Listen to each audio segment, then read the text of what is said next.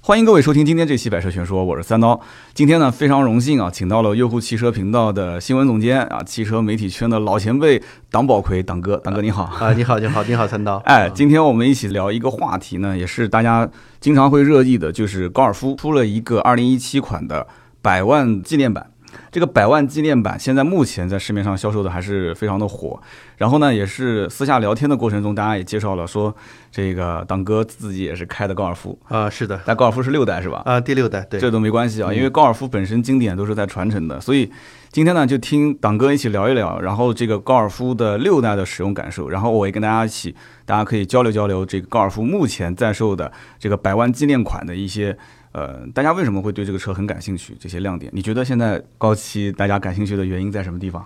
呃，其实高尔夫这个，刚才你也提到了，它是一个非常经典的这样一个车型嘛。嗯是的然后不仅仅是现在的高尔夫七，其实在中国到现在为止，就是在国内一共生产了三代车型，嗯高尔夫四、高尔夫六和高尔夫七。对，其当时实五代是进口的，对五代只是有进口渠道会进来，但是那个时候我五代可能是这赶的时间也不太好，所以这个车型在中国，嗯，没有像现在高七这样销量这么高。对，呃，但是刚才说你说为什么呢？就是一个是它比较经典，二一个是这辆小车在整个的这个，呃，汽车界来讲，它是一个非常具有举足轻重这样一个地位的。嗯，一个标杆车型，对，因为大家所如果知道这款车的话，都会知道它在全球的销量已经超过三千万辆了。这是一个什么样的概念呢？其实，在这个整嗯个全球的车市来看的话，超过三千万辆的车屈指可数。对在它哎对对前面的话，我知道就是一个某对另外一个品牌的车 好型啊， 大体上就是这样。刚才我嗯您提到这个百万款，就是意味着它在中国已经是生产了，或者是销售出去了一百万辆了。是的，一汽大众呢，就是为了纪念高尔夫卖出了一百万辆，所以呢就出了百万辆纪念版。这个百万款其实它是一个象征性的意义，就是说在中国已经销售突破了一百万。嗯，那么这个一百万呢？呃，我大概也了解到一个情况，就是说，二零一七款的这个高尔夫百万款，其实是在原先的价格没有变动的情况下，是很多配置有做提升。嗯，然后呢，大家如果到了 4S 店之后，会发现其实展厅里面停放的，现在目前全国各地的经销商应该都是百万款的车，是主推的。哦，然后呢，这个车会有个很明显的现象，就是说它的辨识度很高啊，就是呃亮黑色的这个外后视镜的涂装，就是它的跟车身不同色的一个后视镜的壳。嗯，然后 C 柱上面有一个这个 million，就是一个百万的英文字样，所以开出去之后，人家以为是百万富翁是吧？ 百万款。 确 实啊，但是这个这些图这些东西加上去，确实还是蛮有个性化的。对对，然后包括这个就是高功率版本的这个 i line 的版本嗯也会有一个樱桃红的熏黑的 LED 尾灯，嗯哼，然后其他的呢，就是一些增加的配置了，这个就不一一的说了。嗯大家其实只要稍微通过网络或者去经销店看一下就知道，增加的配置还是非常非常多的。所以现在的百万纪念款其实是让目前在售的高七竞争性啊也是有一个提升，因为嗯现在其实这个级别的市场厮杀是非常的严酷啊。确实，在这个 A 级车的这样一个级别，应该说不说是永远吧，它嗯最起码是在短时期之内，它还是一个竞争非常非常激烈的这样一个市场。特别在中国，因为中国人可以这么说，当没有高尔夫这款车之前，嗯，呃，老百姓对于两厢车的印象，很多地方其实觉得没有一个尾巴，没有一个屁股都不是车。这种观念应该是在比如说高六之前，可能会大家都是觉得这个没有尾巴的不叫轿车嘛，嗯嗯啊、但是后来就是自从了像高高六这样的车进来之后，大家逐步的接受了这种呃两厢车。它的一些优点，比如对说什么操控更好啊，什么的，这些优点就全都出来了。新浪微博关注“百车全说三刀”，老司机带你开车啦！嘿嘿，那您当年是选择高六的原因出于哪一些呢？哎呀因为我这个看你的身高、体型啊各方面， 我不知道你是出于哪方面，你是怎么说服家里面人一起去买这个对，车的？三刀今天看见我，真是是哎是，实在是这体型有点胖啊！啊确没有实没有我没有我确实我高现在大嗯高大，对我现在我身高，先说一下，我身高一百一米八啊，嗯对这个体重呢也一百 八，对啊。但是说当初为什么要选择这样一个车型呢？这个说来话挺长的，嗯。呃，我因为刚才之前也介绍，我呢是从事这个汽车媒体行业的。二零零八年的时候，我就当时是代表中国媒体，那时候人人还不太嗯多，就这么大概不到十个人左右。然后我们是代表中国媒体去冰岛来参加了高尔夫六的全球媒体的第一批试驾。二零零八年就是它海外上市的一个日子。那时候还没有上市，对对，那时候没有上市。二零零八年九月份，那时候嗯在全球还没有上市。我这是当时是第一次来接触高尔夫六，当时那时候在在冰岛是整整试驾了两天，嗯，然后在冰岛那种。没有人烟的路上，而嗯且很直的路上，当时反正也没有各种限速，这辆车我开到了一百八、一百九十公里那时速。那个时候是夏天，路面上会会有一些水啊，就是雨，嗯但是不会滑。当时就是开下这车两天，给我的感觉，哎，我说这辆车实在太好开了。嗯然后那时候就是觉得，我高低得整一辆。啊当时国内一上市，你是第一批提车的不车主不不吗，不，这个这个倒真不是。二零零九年在国内就上市了，然后包括二零一零、二零一一年，然后那个时候这辆车都是处于一种热销要排队等的这样一个状态。这个我有发言权。啊，啊、因为当时二零一零年上市的时候，我就在汽车圈，而且一汽大众跟一汽奥迪，我当时两家公司之间嗯辗转的过程当中嗯啊，嗯嗯当时我就知道这个车子火到什么程度，嗯几乎是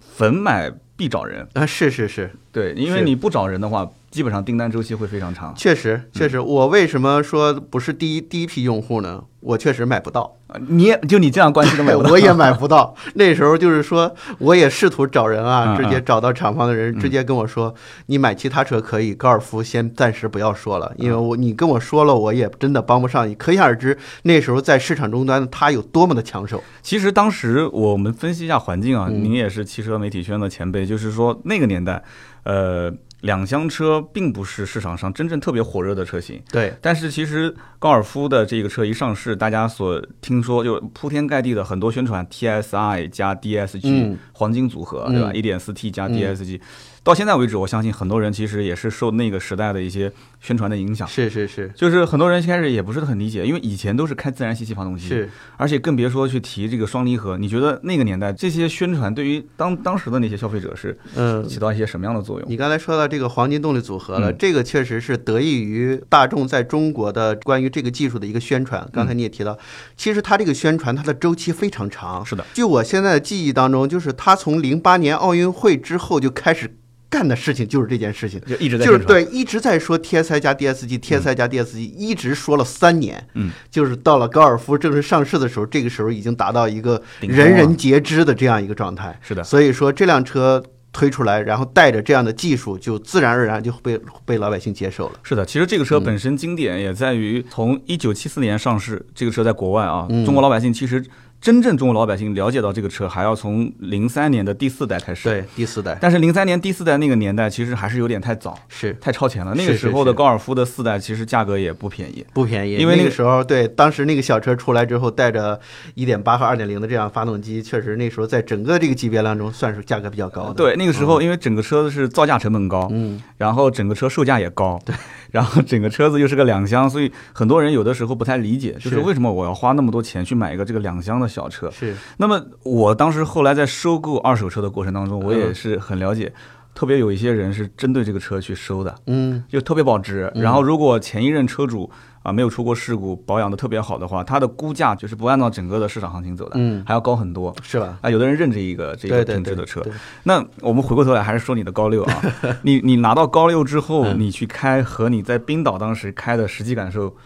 有差别吗？啊、这个说没有差别，这个可能大家觉得我是有点在说谎话，啊其实还是有差 别的。嗯为什么呢？因为我当时在冰岛试驾那两天呢，开的那个车是1.4 TSI 双增压版本的。啊，对，这因为这个发动机呢，在国产版本的高尔夫上是没有进来的。嗯，对，所以说我国们只有涡轮，对我们只有这个就是单涡单涡轮单个的涡轮对增压嘛，然后其实那在冰岛试驾的，它不仅仅是有涡轮增压，还有一个机械增压。对，所以那个时候它的那个发动机的功率可以做到一百一十八千瓦，而在国产的那个一点四 T 的这个发动机上呢，它只有九十六千瓦，这个肯定是有区别的。是的，对的。但是呢，这个这个发动机。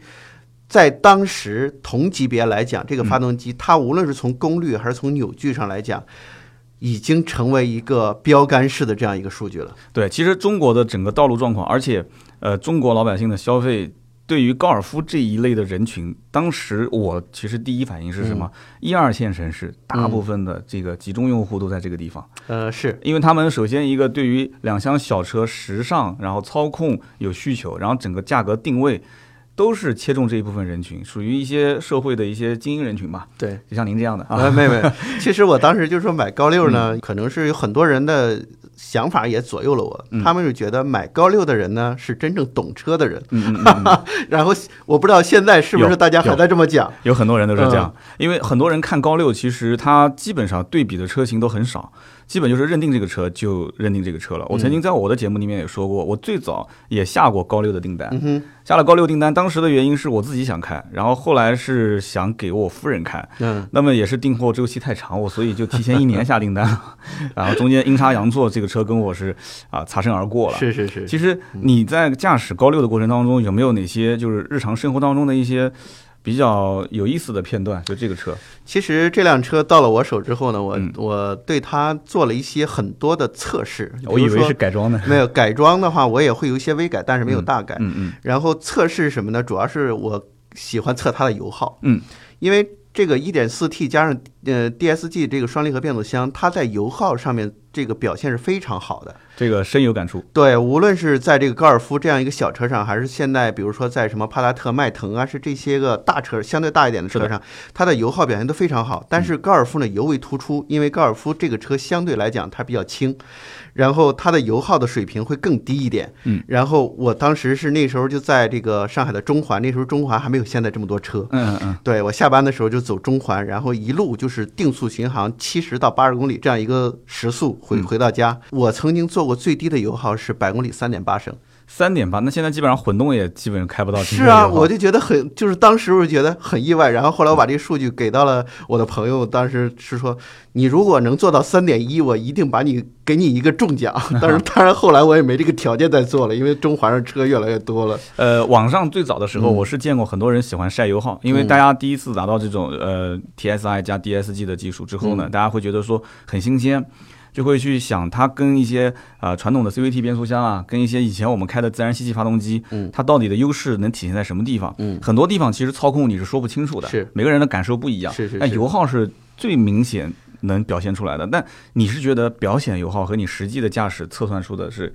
几乎是一样的吗？呃，当然这个说这三点八升，这肯定是我的那个仪表盘上显示出来的。就是一次，对，但是现在呢，我平时也会，嗯，时常的会关注一下我平时的那个长时间的那有一个就这嗯个百公里平均油耗，它不是有一个有个选择，有一个是短时的，有一个长时的嘛。嗯然后现在我平时上下班开的话，呃，我的油耗基本上是在七以下，大概是六点五到六点八之间。嗯，对，就是整个是这样一个综合路况的这样一个。其实我我家到上班还是更多的时候是堵车的时候比较多一点。这个车你这么长时间使用下来，你觉得很省心吗？这个车非常省心，很省心。整个这个几年当中呢，我去 4S 店就是去做保养。到目前为止也在 4S 店保养，呃，不不不，现 在我出来了是对吧我我我因为我因为我大家也知道我是做汽车媒体嗯的，嗯我手里会有嗯会会有一些这样那样的资源，我汽车可能圈的资呃源，对对对嗯，我甚至有的时候我会自己做保养。自己换换机油什么的，对对对换换自己机油有滤清器对啊，对对，因为这个空东西这个东西有很多东西可以自己去换。对，其实，在国外很多家庭都是这样的，就是去换自己的车子的，不仅仅是机油了，包括一嗯是些易损件。是是，呃，毕竟我们住的不是 house 啊， 如果我们自己要是有车库，我们可能也会考虑。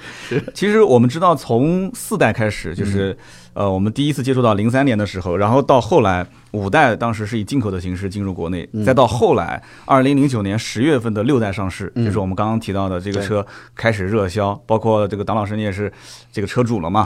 然后一直到七代上市，七代是二零一三年的十二月十号广州上市，嗯，那我们其实可以知道，七代的车型是平台换了，对对吧？从以前的 PQ 三五直接换到了 MQB。对，那么现在整个的大众系列的车型，陆陆续续全部都开始要往 MQB 的这个平台化上去发是展的。，是的，那么我得到一个消息啊，我给你证实一下，就是高尔夫的七代是国内最早去换 MQB 平台的车型，嗯，第一辆。呃，是的，是的，这吧个确实是没错的。这个平台的优势，我相信大家应该都是了解的，就是它本身是，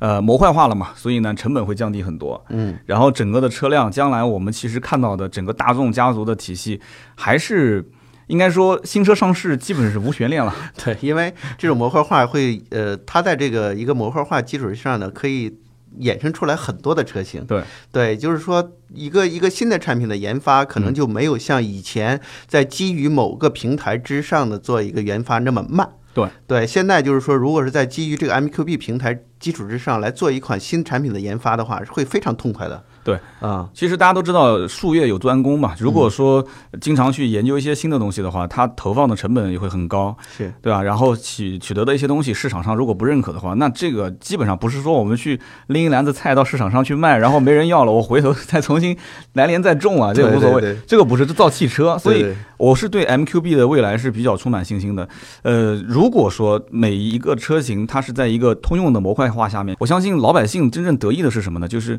还是品质。大家比较关心的是，一个是品质将来是不是能啊、越做越精，还有一个就是它的配置啊、动力啊。中国老百姓其实买到买到车子就看中那几样东西， 是是是，是不是？对对对，确实这个，当然这个模块化呢，我们俩坐在这儿来深入的去说这件事情，可能有很多人觉得挺烦的。很枯燥。对，嗯也觉得挺挺没意思的。其实我俩呢，关于这东西也说不太透。对但是我是觉得从从一个车主的角度来讲，就是说，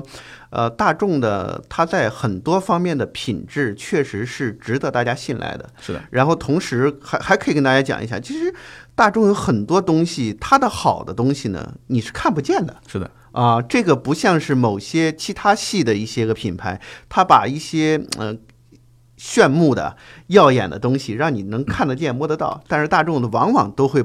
藏在一些深的地方，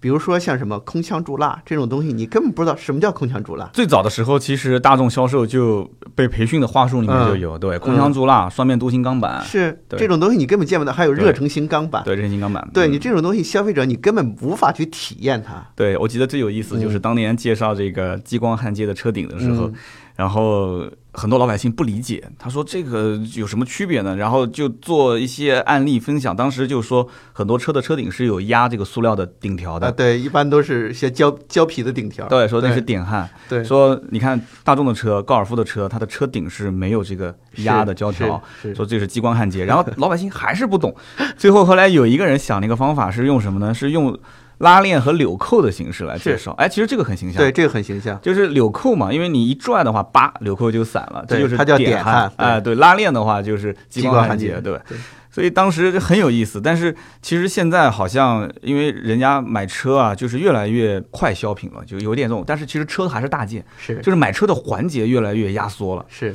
没有人有时间听你去讲半 天，是不是？是是。所以就是包括你现在看那种手机上的视频、图文这些，超过基本上超过三个版面的文字，基本没人翻了。是，超过五分钟的视频基本没人看了，这是这样。所以现在基本上大家对于车辆的一些什么文化历史的传承，我们跟大家说，我说这车是一九七四年到现在已经四十三年历史了，嗯，超过三千万辆了。但是很多人其实对它这个整个的印象，可能年轻人如果是真的感兴趣的，他会去看。但是有很多的一些可能就是只是买一个家用车，只是我现在口袋里面的钱嗯到了这个位置了，我会去想问，嗯听了半天节目想，这车到底跟我想比其他的车型之间有什么最根本的区别，好在什么地 方？你是你是车主，你是可以现身说法的。呃，是，其实你说又说到说什么样的人买高尔夫这样的车？是的，对我觉得买高尔夫这样的车呢，他不一定是有一个家庭，嗯但是他这个这个车主呢，一定要有一颗年轻的心。 对这个我赞成，非常 赞成。 是对，就是买高尔夫的人呢，更多的不是看重它的有多实用对，有多能装东西，他不是看重这个嗯，他更多的是看重能给我带来怎样的生活方式。是的，对我可以开着它到处去，就是说我平时把开车当做一种乐趣的乐人，趣是对，然后这样的人可能会更多的会喜欢高尔夫。那就像我这样， 是的，是的，是的。我记得当时最早我在接触高尔夫这个车的时候，我也是一边是销售它，然后一边也是去听身边的一些媒体人。那个时候其实还没有现在什么自媒体， 嗯，看看各种文章啊。我当时记得印象最深的是一句话，有人讲说，其实，在当时我印象最深的是一点四 T 舒适型，我不知道您是不是那个型号，我是豪华型，豪华型十六万多的。对，当时我记得舒适型是十四万九千八，我是到现在都记得，因为是我是订单是订的就是这一款。是是是，十四万九千八，我当时觉得这个配置基本是够用了。嗯，然后这款是卖的最好的，豪华的话再多一些配置。然后当时我觉得这个车，我当时看到有个文章里面评论，最后结论的时候写是十五万的区间，基本上同品质当中首选。我当时觉得，因为我当时这个网站是一个很客观的，也是一个大家老百姓比较常见的一个网站。嗯，我说这个就已经盖棺定论了吗？是 而且都都都表态了吗？这个文章基本上，这个编辑我是经常看他写，很少会表态，所以当时我觉得真的是给当时那个年代，就是那个时代的很多的一些人印象很深吧。就是这个车型到底当时如果口袋里面有那么多钱，怎么买？很多人还是选到这个车。其实，在现在为止，我们也能看到市面上、啊、还是有很多很优秀的车型。是，当然了，我们不是说这个两厢车，就我们讲包括一些 SUV 啊、一些三厢的轿车、一些 B 级车。嗯，那我想问问，就是这个车其实到目前为止的话，你觉得作为一个两厢车，在这个市场上它去竞争啊？因为我也看到最近的一些销量，嗯，未来的趋势，你像国内现在很多人买小型 SUV，嗯哼，然后还有一些人可能到了这个价位，有些紧凑型的 SUV 的价格也开始往下降了。嗯哼。那两厢的这个高尔夫经典车型的，就是核心的优势和它将来你觉得往市场上去投放所给大家带来的一些乐趣，或者说是选购的一些嗯要点，在什么地方？呃，其实是这样的，刚才你说的这个，呃，像这种小型 SUV，包括一些自主品牌的中，就那种紧凑型的 SUV，都的开始有进入到这个区间。是的，然后甚至它的配置都要高很多，但是我觉得这都不是像高尔夫七的这样的一个竞争对手，嗯因为像喜欢高尔夫的人。他真的是不太喜欢这种 SUV，比如说我吧，我就是一个非常不喜欢 SUV 的人，因为我知道你选择了 SUV，基本上你和驾驶乐趣就没没什么关系了。是的， SUV 呢，就是一个多功能性，可以满足你一些什么去一些地方去撒撒野的这样的一个想法，买菜车但是你真的想去体现出什么驾驶乐趣，体现出操控感什么，这些就没就就没法体现了。 对，呃，我是从 SUV 换成轿车的，这一点我深有感触，因为我早年开 SUV 的时候呢，我觉得。啊，我觉得这车真的很实用啊！是 是，对，因为后排空间也不错，然后特别是后备箱，嗯，然后长期驮个大屁股在后面，然后对我平时要是装任何东西，基本上我讲过开玩笑的，就装个人，当然这个不允许的啊，就装两个人都没问题，因为特别大。有很多听友都知道我以前是什么车，然后我把它给卖了之后，当时为什么卖？我就觉得那个车子就是一碗白开水，嗯，就是开出去之后食之无味，弃之又可惜。是时间久了之后，我看着它又觉得啊，这个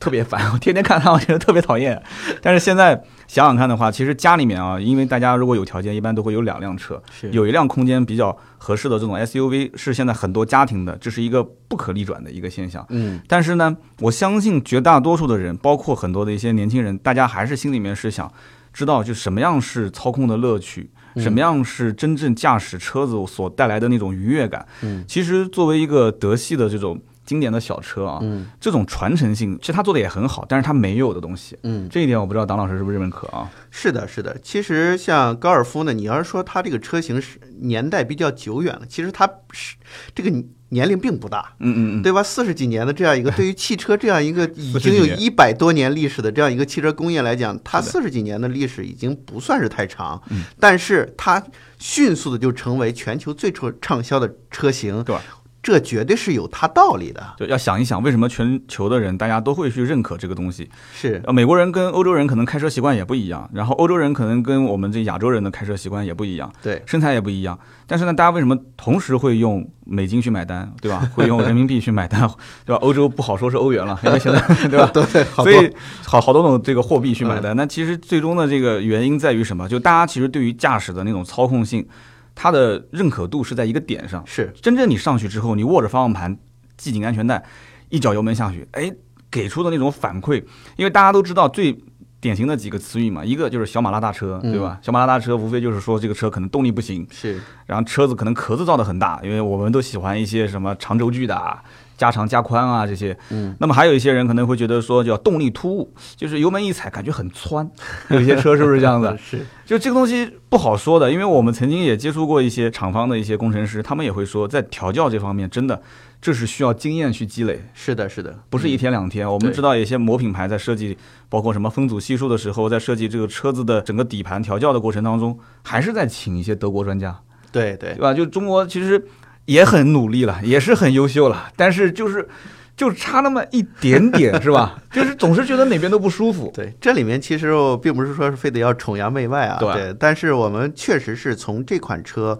因为我还是我觉得我我我还是很有发言权的。嗯你像我，我刚才也说了，我说我零八年就开始接触到这个车，嗯，然后有了第一次的驾驶的感觉之后，为什么一直等到二零一一年七月份我才买的这个车？嗯，为什当然，么，这中间我是要等待等待这 辆车，但是我我也可以不等啊，嗯，因为在这两年到三年期间，有大量的这种相同级别的这种新车这种车就上市了，是的，我可以有其他的选择，为什么我一直在等？嗯，对，就是因为这辆车它给我带来的感觉，没有一辆车可以代替。就是你其他的一些竞品车型你也去试过了，当然，因为我去干这行了，我是要我是要没完没了的去试各种各样的车型，对，但是